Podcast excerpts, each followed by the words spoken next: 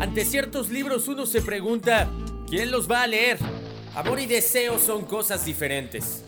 Que no todo lo que ama se desea, ni todo lo que se desea se ama. Y ante ciertas personas uno también se pregunta, ¿qué leerán? Nada hay en el mundo, ni hombre, ni diablo, ni cosa alguna, que sea para mí tan sospechoso como el amor. Pues este penetra en el alma más que cualquier otra cosa Nada hay que ocupe y ate más al corazón que el amor. Y al final, los libros y las personas siempre se encuentran. Son mensajes infinitos, pero ¿qué pasa si le damos vida a las letras con música? Tiempo en mis manos podría ser tiempo gastado contigo, riendo como niños, viviendo como amantes, rodando como un trueno bajo las sábanas. Imagino entonces por qué le llaman a esto tristeza. Todo es parte de un mismo universo sin retorno. Leer, escuchar y sentir. En voz alta o en privado, pero haciendo que las letras tengan vida. Así que bienvenidos al librario. Bienvenidos al librario.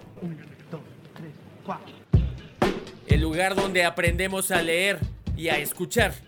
El universo donde la palabra va a ser la única y esencial protagonista.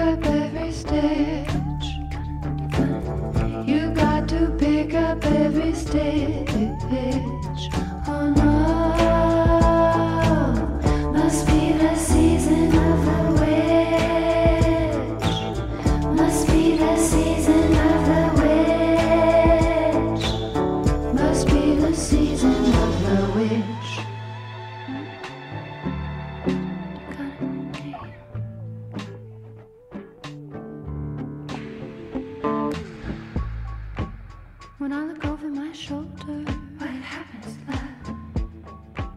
What do you think I see? Mm-hmm. Some other cat looking over, over his shoulder. Oh, oh, oh.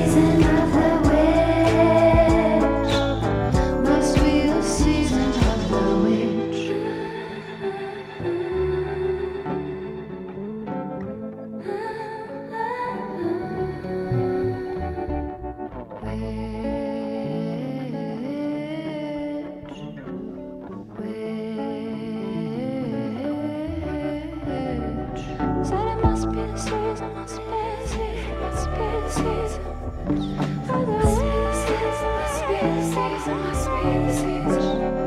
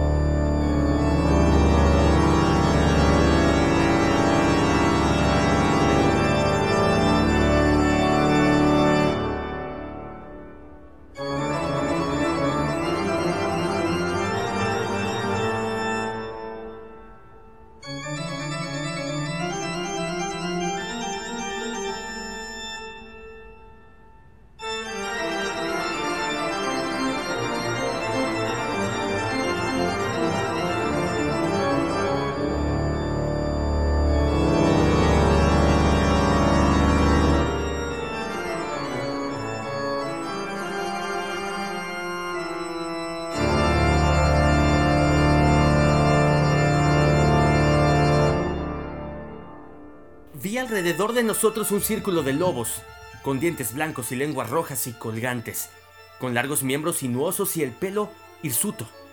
Eran cien veces más terribles en aquel lúgubre silencio que los rodeaba que cuando estaban aullando. Por mi parte caí en una especie de parálisis de miedo. Solo cuando el hombre se encuentra cara a cara con semejantes horrores puede comprender su verdadero significado. De pronto todos los lobos comenzaron a aullar como si la luz de la luna produjera un efecto peculiar en ellos. Los caballos se encabritaron y retrocedieron y miraron impotentes alrededor con unos ojos que giraban de manera dolorosa. Pero el círculo viviente de terror los acompañaba a cada lado. Forzosamente tuvieron que permanecer dentro de él. Yo le grité al cochero que regresara, pues me pareció que nuestra última alternativa era tratar de abrirnos paso a través del círculo y para ayudarle a su regreso grité y golpeé a un lado de la caleza, esperando que el ruido espantara a los lobos de aquel lado y así él tuviese oportunidad de subir al coche. La boca estaba más roja que nunca. Sobre sus labios había gotas de sangre fresca que caían en hilillos desde las esquinas de su boca y corrían sobre su barbilla y su cuello. Hasta sus ojos, profundos y centellantes, parecían estar hundidos en medio de la carne hinchada pues los párpados y las bolsas debajo de ellos estaban abotagados. Parecía como si la horrorosa criatura simplemente estuviese saciada con sangre. Yacía como una horripilante sanguijuela exhausta por el hartazgo. Temblé al inclinarme para tocarlo y cada sentido en mí se reveló al contacto, pero tenía que hurgar en sus bolsillos o estaba perdido. La noche siguiente podía ver mi propio cuerpo servir de banquete de una manera similar para aquellas horrorosas tres. Caí sobre el cuerpo, pero no pude encontrar señales de la llave. Entonces me detuve y miré al conde.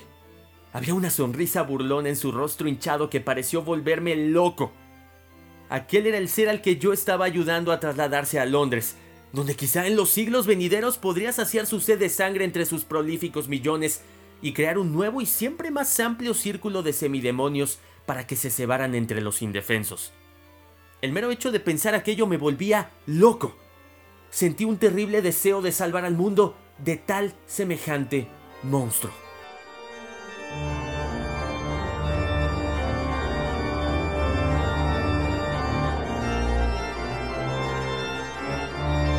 Creen que van a destruirme, con sus rostros pálidos como las ovejas en el matadero. Ahora van a sentirlo todos ustedes. Creen haberme dejado sin un lugar en el que poder reposar, pero tengo otros. Mi venganza va a comenzar ahora. Ando por la tierra desde hace siglos y el tiempo me favorece. Las mujeres que todos ustedes aman son mías. Las mujeres que todos ustedes aman son mías ya. Y por medio de ellas, ustedes y muchos otros me pertenecerán también. Serán mis criaturas para hacer lo que yo les ordene y para ser mis chacales cuando desee alimentarme. Va, es el momento en que yo brille.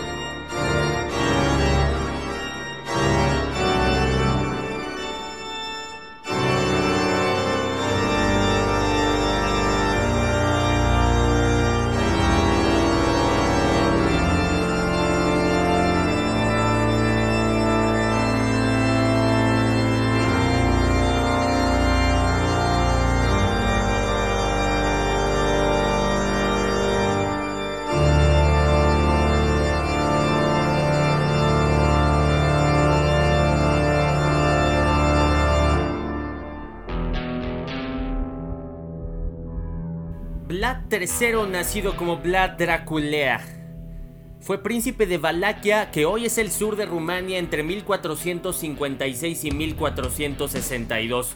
Fue un cruel y sanguinario gobernante que luchó en contra del expansionismo otomano que amenazaba a su país y al resto de Europa, y también era famoso por su manera de castigar a los enemigos y traidores, empalando y torturándolos hasta la muerte.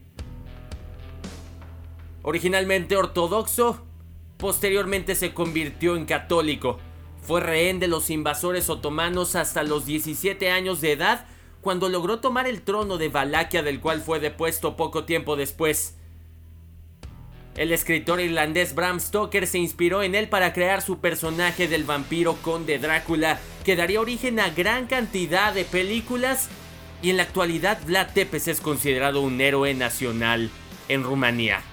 Drácula, novela publicada en 1897, ha convertido a su protagonista en el vampiro más famoso y como lo dije hace un momento, se dice que el escritor se basó en conversaciones que mantuvo con un erudito húngaro llamado Arminius Vanberry, quien le habló de Vlad Draculea, mencionado al principio de esta conversación. La novela presenta, entre otros temas, el papel de la mujer, la sexualidad, la inmigración, mucho folclore y como curiosidad, Bram Stoker no inventó la leyenda vampírica, pero la influencia de la novela la llegó a, la hizo llegar hasta el cine, el teatro, televisión y desde 1897 la novela nunca ha dejado de estar en circulación. Epístola, un texto que funciona principalmente como comunicación entre remitente o emisor y el destinatario o receptor. En un contexto literario esta obra se reduce a esto una historia que es epistolar que consiste en leer una serie de documentos que son en su mayoría diarios de los personajes. No se emiten opiniones, sensaciones ni sentimientos de sus respectivos autores, simplemente se cuentan historias. Algo más o menos de lo que pretende constantemente hacer Librario. Muy buenas noches a todos, yo soy Adrián Ortega, el locutor de este espacio. Finalmente, a través, a partir de esta emisión, termina lo que en su momento comenzó con un ciclo de libros de terror que nos trajo Goosebumps, It y ahora Drácula de Bram Stoker. Posteriormente emitiré alguna imagen a través de las redes sociales Ortega Goat, el Twitter, Ortega Locutor, el Facebook y Ortega-Locutor, el Instagram, para compartirles lo que sucederá en noviembre. Sin embargo, el Círculo de Terror ha dejado grandes sensaciones. Muchas gracias por todo el apoyo que he recibido a través de diferentes medios sobre el contenido de este programa. Librario cuenta historias y también hace que la música nos obligue a pensar un poco más detalladamente en cada uno de esos sonidos que constantemente tenemos a nuestro alrededor. ¿Qué mensajes nos quieren dar a entender y qué mensajes nosotros adoptamos a nuestra realidad? Hoy termina el terror, en unos días se concluirá el mes de octubre y comenzaremos ya los últimos dos meses del año. Hace unos días, el domingo pasado, se cumplieron 300 días en 2019. Ya han pasado 300 oportunidades para ustedes para hacer cosas buenas, cosas malas, arrepentirse, regresar, retomar el camino, no arrepentirse, no regresar, no retomar caminos. Ustedes toman esas decisiones, cada día se toma una decisión diferente entre muchas otras en 65 días que quedan para que finalice 2019, ¿cuáles son esas cosas que van a empezar a hacer? ¿Cuáles son esas cosas que todavía están pendientes? Yo soy Adrián Ortega, bienvenidos a Drácula, el vampiro más famoso de la literatura, por una sencilla razón, las historias que cuentan. B-Streets 3 de mayo. Salí de Múnich a las 8.35 de la noche del primero de mayo. Llegué a Viena la mañana siguiente, temprano. Debía haber llegado a las 6.46. El tren llevaba una hora de retraso. Budapest parece un lugar maravilloso, a juzgar por lo poco que pude ver de ella desde el tren y por la pequeña caminata que di por sus calles. Temí alejarme mucho de la estación ya que como habíamos llegado tarde, saldríamos lo más cerca posible de la hora fijada. La impresión que tuve fue que estábamos saliendo del oeste y entrando al este. Por el más occidental de los espléndidos puentes sobre el Danubio, que aquí es de gran anchura y profundidad, llegamos a los lugares en otro tiempo sujetos al dominio de los turcos. Salimos con bastante buen tiempo y era noche cerrada cuando llegamos a Klausenburg, donde pasé la noche en el Hotel Royale. En la comida, o mejor dicho, en la cena, comí pollo preparado con pimientón rojo, que estaba muy sabroso, pero que me dio mucha sed. Recordar obtener la receta para Mina. Le pregunté al camarero y me dijo que se llamaba paprika Händel y que como era un plato nacional me sería muy fácil obtenerlo en cualquier lugar de los Cárpatos. Descubrí que mis escasos conocimientos del alemán me servían ahí de mucho. De hecho, no sé cómo me las habría arreglado sin ellos. Como dispuse de algún tiempo libre cuando estuve en Londres, visité el British Museum y estudié los libros y mapas de la biblioteca que se referían a Transilvania. Se me había ocurrido que un previo conocimiento del país siempre sería de utilidad e importancia para tratar con un noble de la región. Descubrí que el distrito que él me había mencionado se encontraba en el extremo oriental del país, justamente en la frontera de tres estados, Transilvania, Moldavia y Bucovina, en el centro de los montes Cárpatos, una de las tres partes más salvajes y menos conocidas de Europa. No pude descubrir ningún mapa ni obra que arrojara luz sobre la exacta localización del castillo de Drácula, pues no hay mapas en este país que se puedan comparar en exactitud con los nuestros, pero descubrí que Bistritz, el pueblo de posta mencionado por el conde Drácula, era un lugar bastante conocido. Voy a incluir aquí algunas de mis notas, pues pueden refrescarme la memoria cuando le relate mis viajes a Mina. En la población de Transilvania hay cuatro nacionalidades distintas, sajones en el sur y mezclados con ellos los valacos, que son descendientes de los dacios, magiares en el oeste y ezequelios en el este y el norte. Voy entre estos últimos que aseguran ser descendientes de Atila y los hunos, puesto que cuando los magiares conquistaron el país en el siglo XI, encontraron a los hunos que ya se habían establecido con él. Leo que todas las supersticiones conocidas en el mundo están reunidas en la herradura de los Cárpatos, como si fuese el centro de alguna especie de remolino imaginativo. Y si es así, mi estancia puede ser muy interesante. Recordar que debo preguntarle al conde acerca de esas supersticiones. No dormí bien, aunque mi cama era suficientemente cómoda, pues tuve toda clase de extraños sueños. Durante toda la noche un perro aulló bajo mi ventana, lo cual puede haber tenido que ver algo con ello. O puede haber sido también el pimentón, puesto que tuve que beberme toda el agua de mi garrafón y todavía me quedé sediento. Ya de madrugada me dormí, pero fui despertando por unos golpes insistentes en mi puerta, por lo que supongo que en esos momentos estaba durmiendo profundamente. Comí más pimentón en el desayuno, una especie de potaje hecho de harina de maíz que dicen era mamaliga y berenjena rellena con picadillo. Un excelente plato al cual llaman impletata. Recordar obtener también la receta de esto, por favor. Me apresuré a desayunarme, ya que el tren salió un poco después de las 8, o mejor dicho, debió haber salido, pues después de correr a la estación a las siete y media, tuve que aguardar sentado en el vagón durante más de una hora antes de que nos pusiéramos en movimiento. Me parece que cuanto más al este se vaya, menos puntuales son los trenes. ¿Cómo serán en China entonces? Pareció que durante todo el día vagábamos a través de un país que estaba lleno de toda clase de bellezas. A veces vimos pueblecitos o castillos en la cúspide de empinadas colinas, tales como se ven en los antiguos misales. Algunas veces corrimos a la par de ríos y arroyuelos que por el amplio y pedregoso margen a cada lado de ellos parecían estar sujetos a grandes inundaciones se necesitaba gran cantidad de agua con una corriente muy fuerte para poder limpiar la orilla exterior de un río.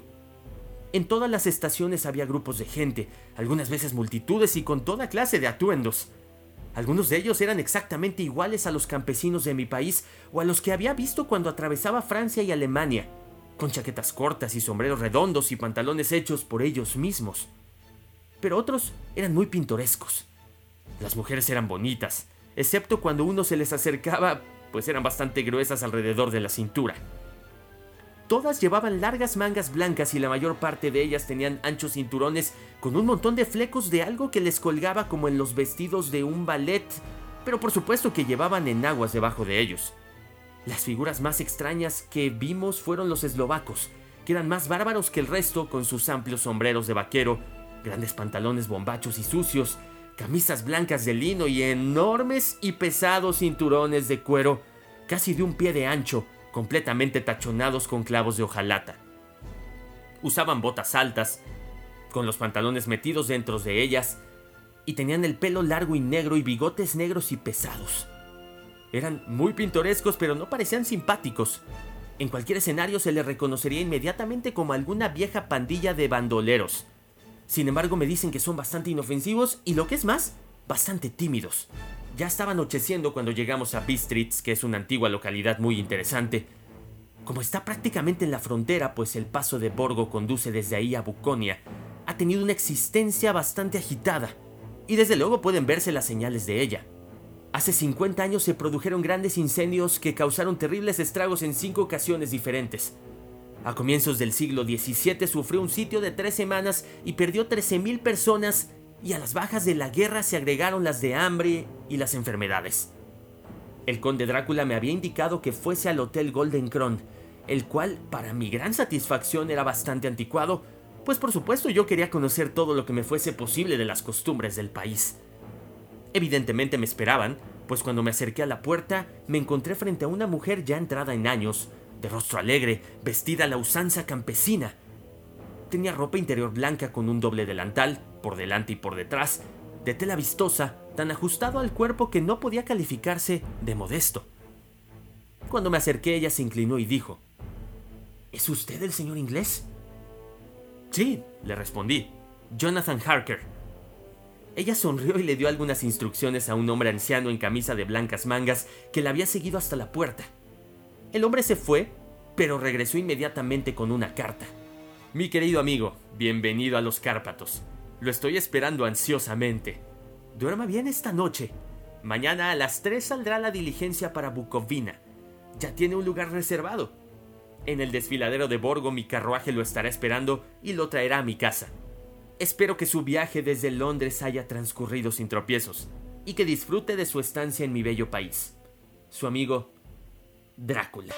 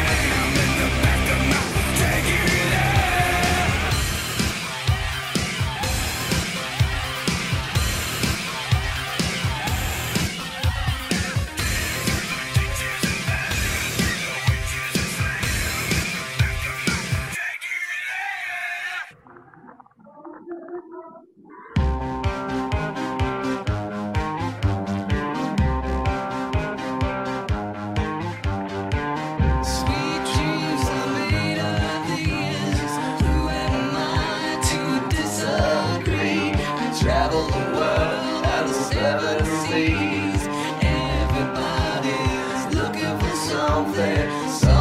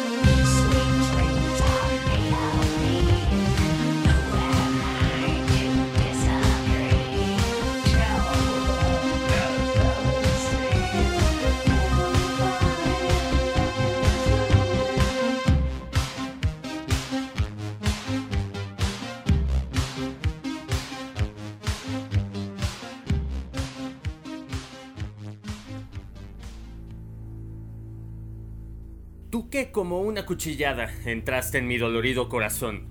Tú que como un repugnante tropel de demonios viniste loca y adornada. Para hacer de mi espíritu humillado tu lecho y tu dominio. Infame a quien estoy ligado como el forzado a su cadena. Como al juego el jugador empedernido, como el borracho a la botella, como a la carroña a los gusanos. Maldita, maldita seas tú. Supliqué a la rápida espada que conquistara mi libertad y supliqué al pérfido veneno que sacudiera mi ruindad. Ah, el veneno y la espada me desdeñaron diciéndome, no eres digno de que se te libre de tu esclavitud, maldita.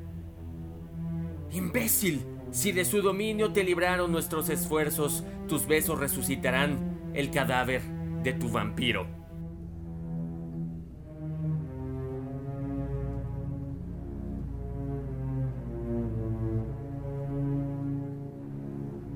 Lo que vi fue la cabeza del conde saliendo de la ventana. No le vi la cara, pero supe que era él por el cuello y el movimiento de su espalda y sus brazos. De cualquier modo, no podía confundir aquellas manos las cuales había estudiado en tantas oportunidades. En un principio me mostré interesado y hasta cierto punto entretenido, pues es maravilloso cómo una pequeña cosa puede interesar y entretener a un hombre que se encuentra prisionero pero mis propias sensaciones se tornaron en repulsión y terror cuando vi que todo el hombre emergía lentamente de la ventana y comenzaba a arrastrarse por la pared del castillo sobre el profundo abismo, con la cabeza hacia abajo y con su manto extendido sobre él a manera de grandes alas. Al principio no daba crédito a mis ojos. Pensé que se trataba de un truco de la luz de la luna, algún malévolo efecto de sombras, pero continué mirando y no podía ser ningún engaño. Vi cómo los dedos de las manos y los pies se sujetaban de las esquinas de piedra, desgastadas claramente de la argamasa por el paso de los años, y así usando cada proyección y desigualdad, se movían hacia abajo a una considerable velocidad, de la misma manera en que una lagartija camina por las paredes. ¿Qué clase de hombre es este o qué clase de ente con apariencia de hombre? Siento que el terror de este horrible lugar me está dominando y tengo miedo, de que no hay escape posible para mí. Estoy rodeado de tales terrores que no me atrevo a pensar en ellos.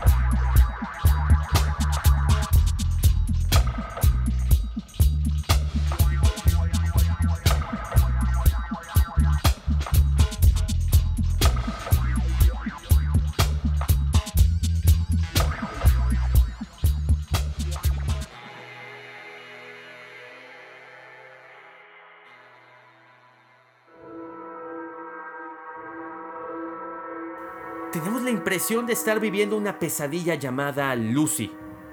Los dientes puntiagudos, los labios voluptuosos manchados de sangre.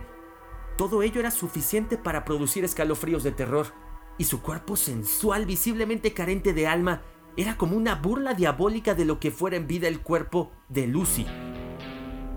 Metódicamente, según su costumbre, Van Helsing retiró de su cartera diversos instrumentos, dejándolos a mano. Primero sacó un soldador y un poco de soldadura, después una lámpara de aceite que una vez encendida desprendió un gas azulado que daba mucho calor. Luego los instrumentos que debía servir para la operación y finalmente una estaca de madera cilíndrica de unos 10 centímetros de diámetro y un metro de longitud. Puso al fuego la punta de la estaca y después la afiló agudamente, y por fin sacó de la cartera un martillo de grandes dimensiones. Van Helsing abrió el libro de rezos y empezó a leer. Quincy y yo contestábamos lo mejor posible. Arthur colocó la punta de la estaca sobre el corazón de Lucy y observé que empezaba a hundirla ligeramente en la blanca carne. Después golpeó con el martillo con toda su fuerza. El cadáver dentro del ataúd tembló. Se retorció en pavorosas convulsiones y un chillido de rabia que heló nuestros corazones se escapó de su boca.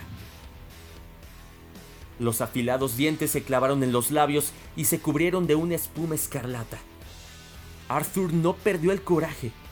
Semejante al dios Thor, su brazo se alzaba y se abatía con firmeza, hundiendo cada vez más la misericordiosa estaca, mientras saltaba la sangre esparciéndose por doquier. En su rostro se veía retratada la resolución como si estuviese seguro de ejecutar un deber sagrado y ante aquello nuestras voces también se elevaron con más firmeza y voluntad. Poco a poco, el cuerpo cesó de temblar, las contorsiones disminuyeron, mas los dientes continuaron clavados en los labios y los rasgos del rostro siguieron estremeciéndose. Finalmente, el cadáver quedó completamente inmóvil. La terrible tarea había terminado. People are strange when you're a stranger. Faces look ugly when you're alone. Women seem wicked when you're unwanted. Streets are uneven when you're down. When you're strange, faces come out of the rain. When you're strange, no one remembers your name. When you're strange when you're strange, when you're strange. People are strange when you're a stranger. Faces look ugly when you're alone. Women seem wicked when you're unwanted. Streets are uneven when you're down.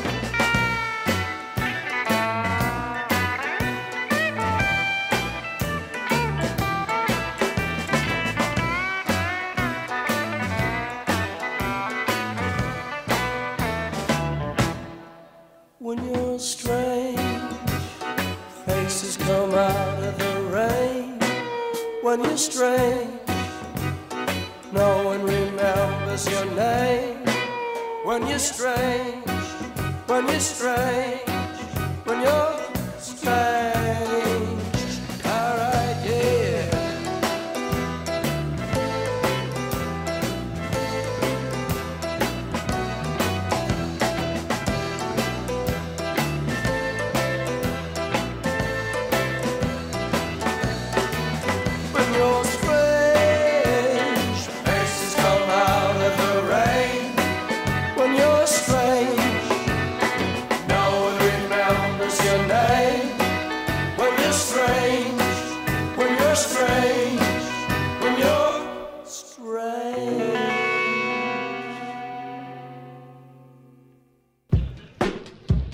Cual Pablo Neruda aseguró que el amor es una sensación que trastoca todos nuestros sentidos y sensaciones, este programa radial llamado Librario estará de vuelta la siguiente semana para coleccionar nuevas anécdotas, nuevos libros, nuevas canciones que logren el gran objetivo de este programa.